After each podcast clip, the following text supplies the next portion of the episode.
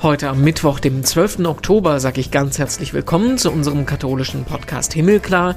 Ich bin Renato Schlegelmilch und ich erzähle mit euch Geschichten von Menschen aus der katholischen Welt.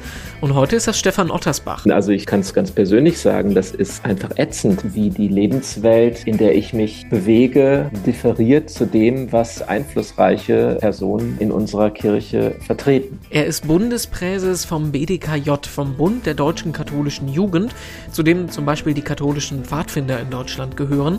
Den BDKJ gibt es jetzt seit genau 75 Jahren. Seitdem setzt er sich für die Belange von Kindern und Jugendlichen in der Kirche ein. Diese Arbeit findet im Moment in einem ziemlichen Spannungsfeld statt. Einerseits wünscht sich Stefan Ottersbach eine offene, progressive, gerechte Kirche. Andererseits ist er halt auch Priester und vertritt damit die Amtskirche und die Lehrmeinungen des Vatikan.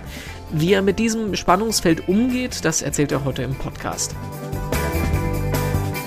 Vorher gucken wir noch auf die Schlagzeilen. Was hat sich getan in der katholischen Welt? Und da beginnen wir ein ganz wichtiges Jubiläum. Diese Woche vor genau 60 Jahren wurde das Zweite Vatikanische Konzil eröffnet. Das war das letzte Mal, dass sich über 1000 Vertreter aus aller Welt ganz grundsätzlich über die Zukunft der Kirche unterhalten haben. Deshalb lesen wir heute zum Beispiel die Messe nicht mehr auf Latein und seitdem gesteht die Kirche auch zu, dass andere Religionen einen Weg zum Heil sein können. Wo sind wir 60 Jahre später? Viele angestrebte Reformen sind bis heute nicht aufgegangen. Das sieht auch Papst Franziskus so. Und einige Stimmen in der Kirche fordern deshalb sogar inzwischen ein drittes Vatikanisches Konzil. Dann gab es letzte Woche deutliche Worte zum Thema Missbrauch vom früheren Chef der Bischofskonferenz. Der frühere Freiburger Erzbischof Robert Zollitsch ist das und er sagt, er hat im Umgang mit Missbrauch der Wahrheit nicht ins Auge sehen können, mehr an das Heil der Kirche als der Opfer gedacht und bittet deshalb die Betroffenen um Verzeihung wegen des zusätzlichen Leides, das ihnen die Kirche angetan hat. Klare Worte sind das zwar, denen aber auch weiterhin keine großen Handlungen folgen, muss man sagen.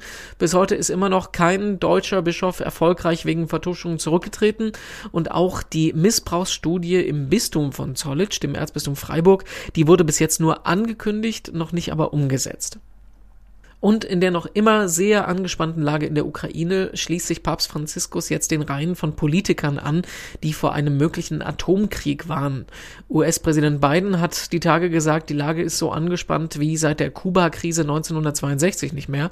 Franziskus hat am Sonntag daran angeschlossen und gefragt, warum lernen wir nicht aus der Geschichte?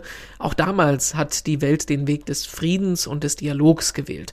Erst letzte Woche hatte Franziskus anstelle der wöchentlichen Bibelauslegung am Sonntag Sonntag seine ganze Ansprache ins Zeichen des Krieges gestellt und zum Ende der Kämpfe aufgefordert. Das hatte er zuletzt 2013 im Krieg in Syrien gemacht.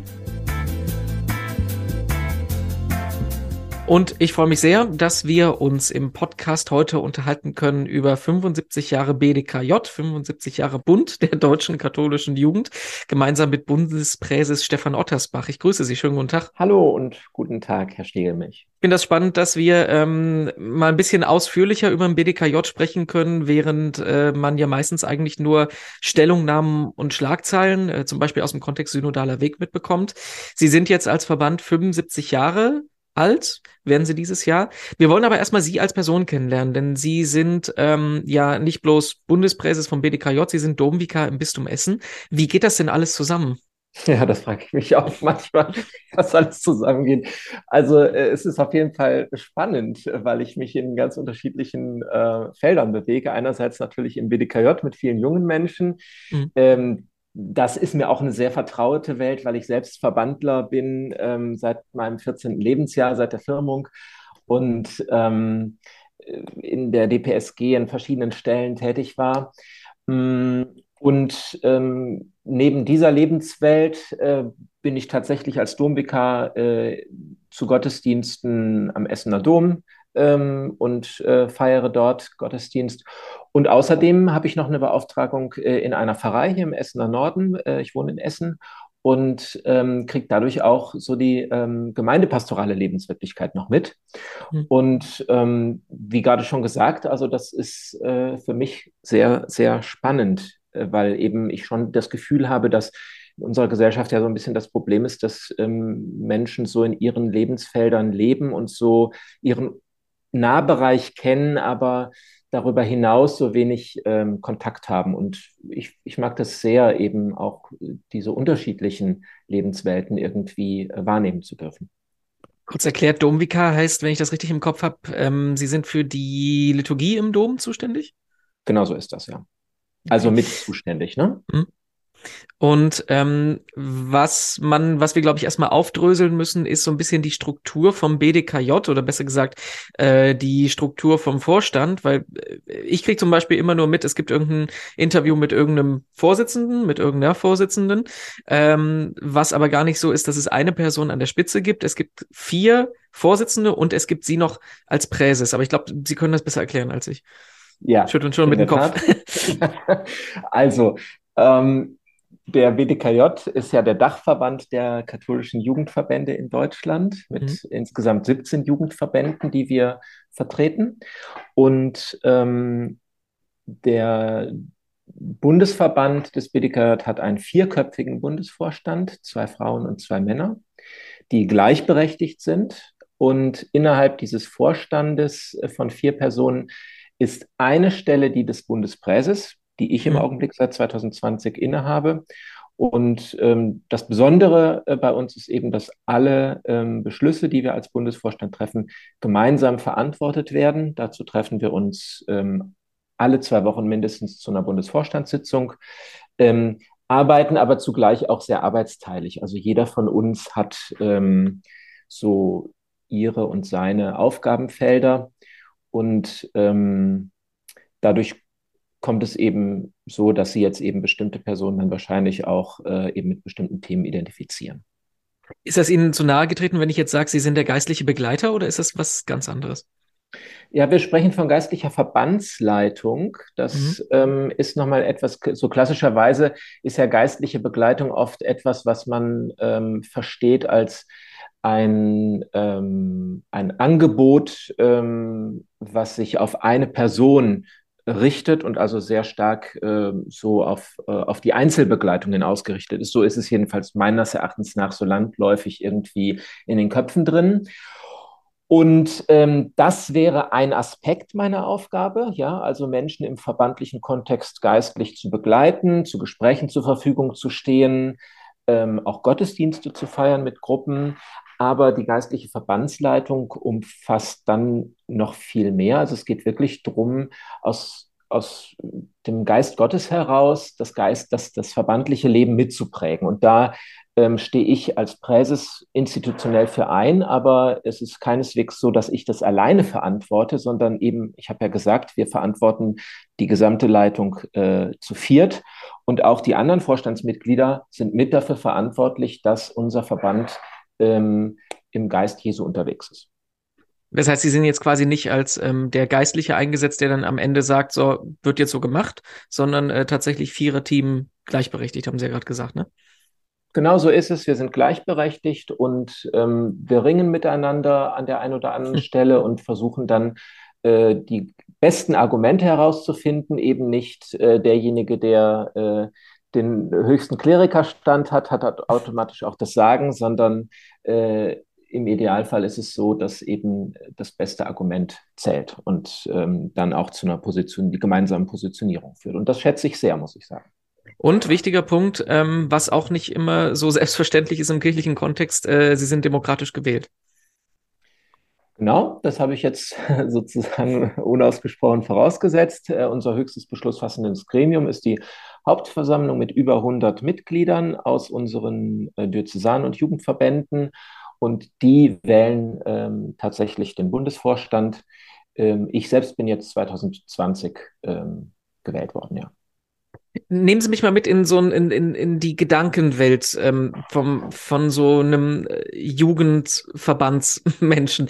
Also Sie sagen selbst, Sie kommen ähm, aus der Pfadfinderschaft, Sie sind damit aufgewachsen. Ich weiß, ich kenne auch sehr viele Leute, die damit aufgewachsen sind. Bloß äh, mir ist das nie so ganz klar geworden, was da äh, der, was da der Reiz daran ist, als, als junger Mensch ähm, sich halt in, in, in so ein Verbandsleben reinzubegeben.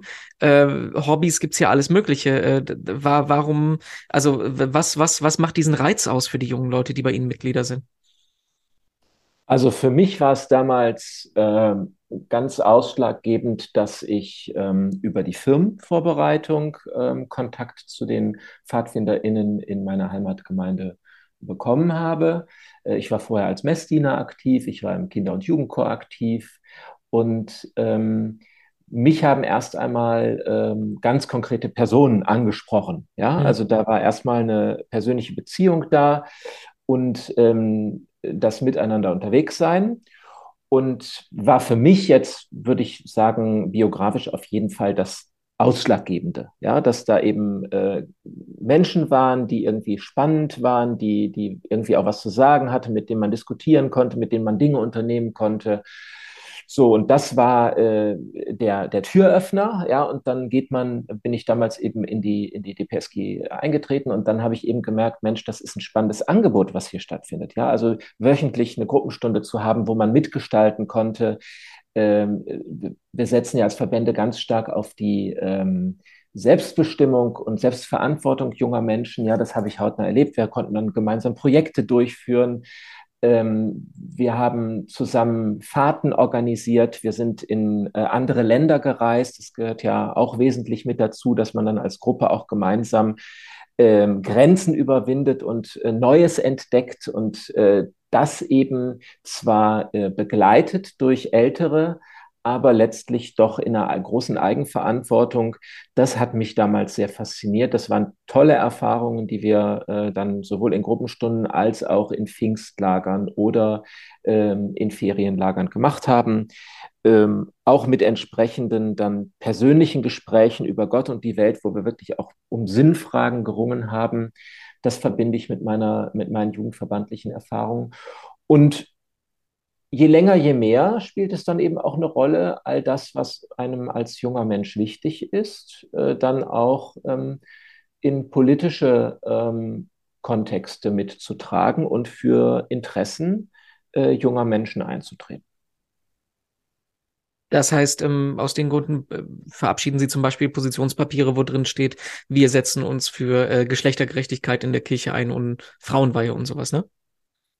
Ja, wir sind einfach davon überzeugt, dass es wichtig ist, dass äh, in der Gesellschaft äh, die Stimme und die Interessen von Kindern und Jugendlichen gehört werden. Und das hat ja gerade die Corona-Pandemie auch gezeigt, äh, dass das ganz oft nicht passiert. Mhm. Und ähm, dass andere Interessensgruppen viel stärker sind. Und ähm, deshalb ist beispielsweise sowas wie die Wahlalterabsenkung äh, für uns ein sehr wichtiges Thema. Ja.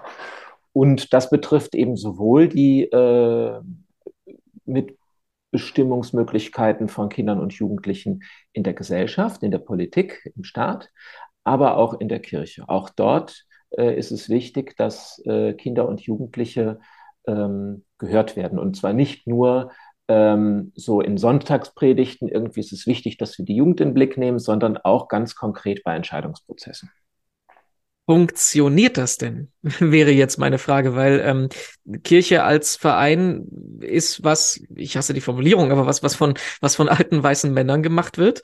Ähm, die Debatte haben wir oft genug, zum Beispiel, wenn es, ich habe es gerade angesprochen, um synodalen Weg geht. Äh, die Entscheidungsträger oder sagen wir mal, die Entscheidungsprozesse sind ja in der Regel nicht so, dass ähm, Kinder und Jugendliche eingebunden werden. Das ist ja was, was ja zum Beispiel auch 2019 bei der Jugendsynode ähm, im Vatikan äh, zur Sprache gekommen und als Forderung gekommen ist, dass es, dass Jugendliche mehr eingebunden werden müssen. Also haben Sie den Eindruck, die Wünsche, die Forderungen, ähm, die Statements, die von Ihnen kommen, dass die wirklich wahrgenommen, ernst genommen werden oder redet man da so ein bisschen gegen eine Wand?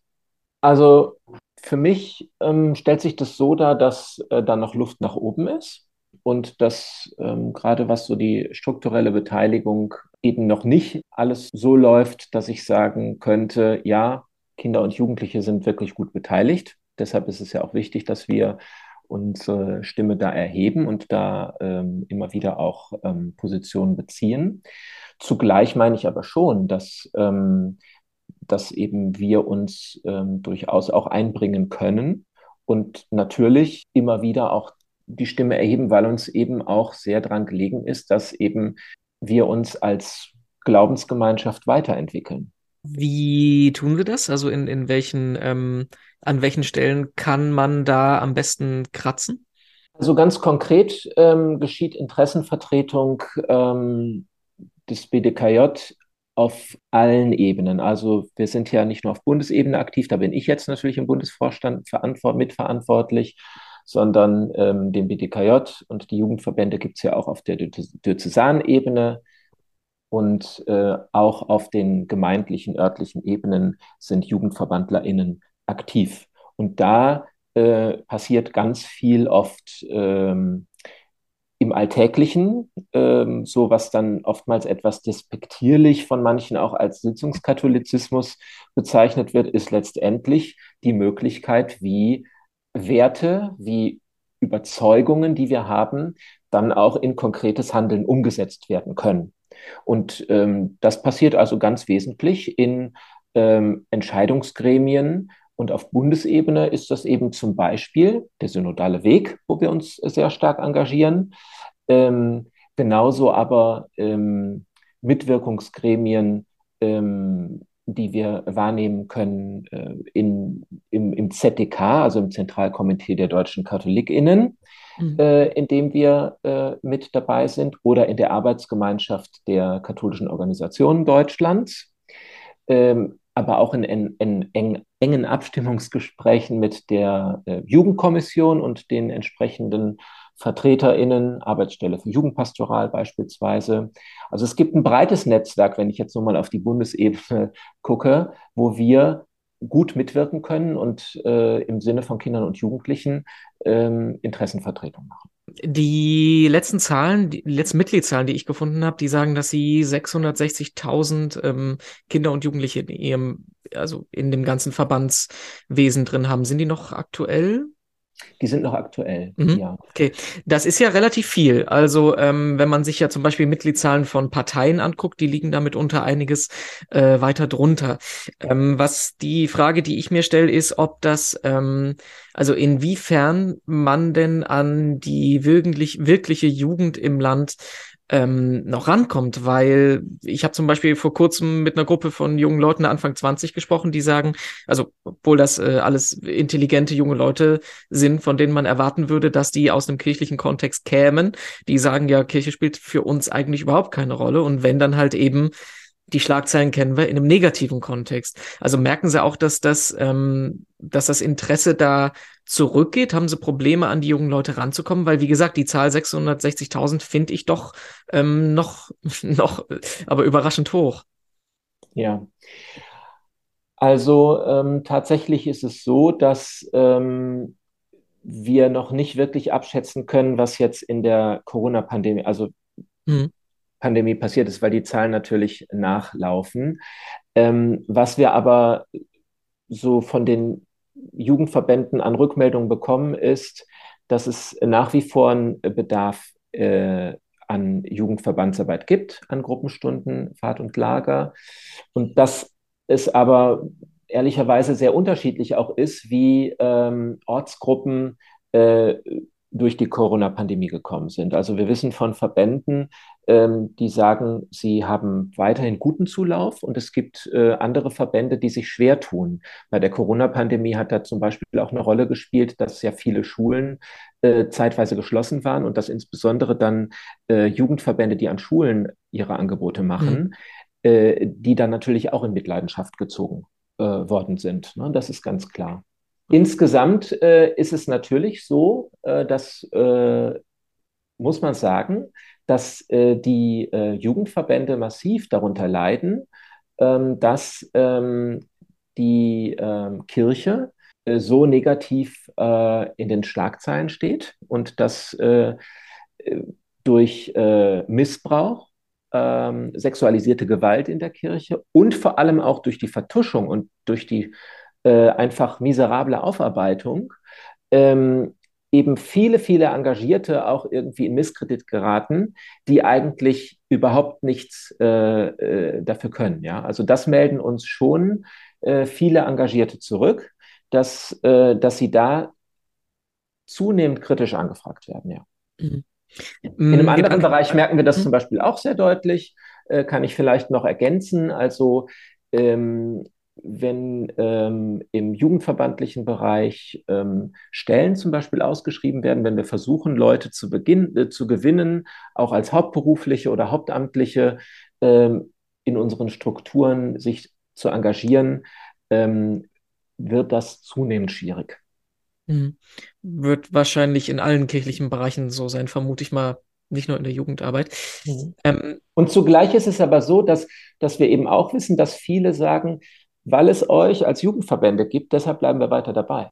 Mhm. Also das äh, ist für viele auch, ist es so, dass ähm, Jugendverbände ein glaubwürdiger Ort äh, von christlicher Lebenskultur sind. Ja? Und viele sagen ja, hier erlebe ich, was es heißt, äh, fair und ehrlich miteinander umzugehen. Hier erlebe ich, was es heißt, irgendwie äh, sich für Gerechtigkeit einzusetzen, was Jesus ein Anliegen war. Ja? Und hier erlebe ich Gleichgesinnte, mit denen ich auch äh, irgendwie gut unterwegs sein kann. Und das, äh, das ist auch eine, nach wie vor eine große Stärke unserer Arbeit. Und vermute ich mal, deute ich mal hinein, dadurch, dass sie halt eben sich ganz klar mit Forderungen zu äh, Geschlechtergerechtigkeit, ähm, Rechten von Frauen etc. etc. einsetzen, sind sie ja eine der wenigen kirchlichen Stimmen, die das offen so sagen können. Ne? Das gibt ja auch für viele Leute, vermute ich mal, eine, eine Heimat, eine Anlaufstelle noch in der Kirche. Wir bekommen da ganz viel positive Rückmeldung, vor allem auch, äh, also klar von innerkirchlichen äh, Menschen, aber auch äh, aus der Gesellschaft. Also wir bleiben damit auch ein Stück weit anschlussfähig, weil äh, das muss man ja deutlich sagen, die Debatten, die wir innerkirchlich führen, die sind ja meilenweit von, mhm. vom Lebensgefühl ähm, und vom, äh, also vom, vom, vom wissenschaftlichen Standard entfernt, in dem wir uns gesellschaftlich bewegen. Das ist ein ganz wichtiger Punkt. Also ein Gedanke, der mir so in der Vorbereitung gekommen ist, ist, Sie müssen doch, also sowohl Sie als Verband, aber auch Sie als Person, als Bundespräses, Sie müssen doch ähm, eigentlich dauernd zwischen den Stühlen stehen. Ne? Also zwischen ähm, einer Jugend, die sich ähm, progressive, ähm, aufgeschlossene Gesellschaft wünscht, und einer Kirche, für die Sie ja als Kleriker, der sie ja nun auch mal sind, das kann man ja nicht verschweigen, ähm, für ähm, kirchliche festgeschriebene Werte, Hierarchien, Katechismus etc. etc. einstehen. Ähm, wie kriegt man das hin, mit so einer Spannung umzugehen? Weil ich stelle mir das gar nicht mal einfach vor. Tja, das ist eine gute Frage. ähm, ja, das ist ein Riesen, also ich kann es ganz persönlich sagen, das ist äh, einfach ätzend, ja. Also das ähm, äh, zu merken, äh, wie, ähm, wie die Lebenswelt, in der ich mich bewege, zu der ich gehöre irgendwie, ähm, einfach differiert zu dem, was äh, einzelne, das muss man auch sagen, einzelne, aber doch sehr äh, wortgewaltige und einflussreiche äh, Personen äh, in unserer Kirche vertreten. Ja, und äh, das ist eine äh, tagtäglich irgendwie eine Gratwanderung. Ja. Ähm, also ich, ich habe das mal in einem Beitrag so zum Thema ähm, der Ordination von Frauen ähm, zum geistlichen Amt irgendwie zum Ausdruck gebracht. Also ich, ähm, ich bin ja Teil des Systems, in dem ich äh, dabei bleibe und es stütze. Ja, ähm, bin ich in der Rolle irgendwie und gleichzeitig ähm, ist es aber ja auch keine wirkliche Option, ähm, das System zu verlassen, weil ich damit eben ja auch Kräfte im System stark mache, die ich eigentlich gar nicht stark machen möchte. Ich bin vor allem, also was mich letztlich äh, da irgendwie tröstet, ist irgendwie, dass wir in einem größeren kirchengeschichtlichen Kontext stehen. Wir sind immer noch in der Rezeption, in der Rezeption des Zweiten Vatikanischen Konzils. Wir erleben da unterschiedliche Phasen und haben im Augenblick mit dem Pontifikat von Papst Franziskus eins, wo überhaupt erstmal wieder viele Dinge äh, sprachfähig werden, an die Oberfläche kommen und überhaupt mal äh, wieder auf der Tagesordnung erscheinen dürfen. Und das ist irgendwie etwas, wo ich äh, irgendwie Trost mitfinde und denke, ja, das ist gerade die geschichtliche Situation, in der wir uns einfach nüchternerweise befinden. Ja, dass erstmal mhm. wir nach vielen, vielen Jahren ähm, früherer Pontifikate jetzt in der Situation sind, wo überhaupt erstmal wieder verhältnismäßig angstfrei äh, Themen offen angesprochen werden dürfen. Mhm.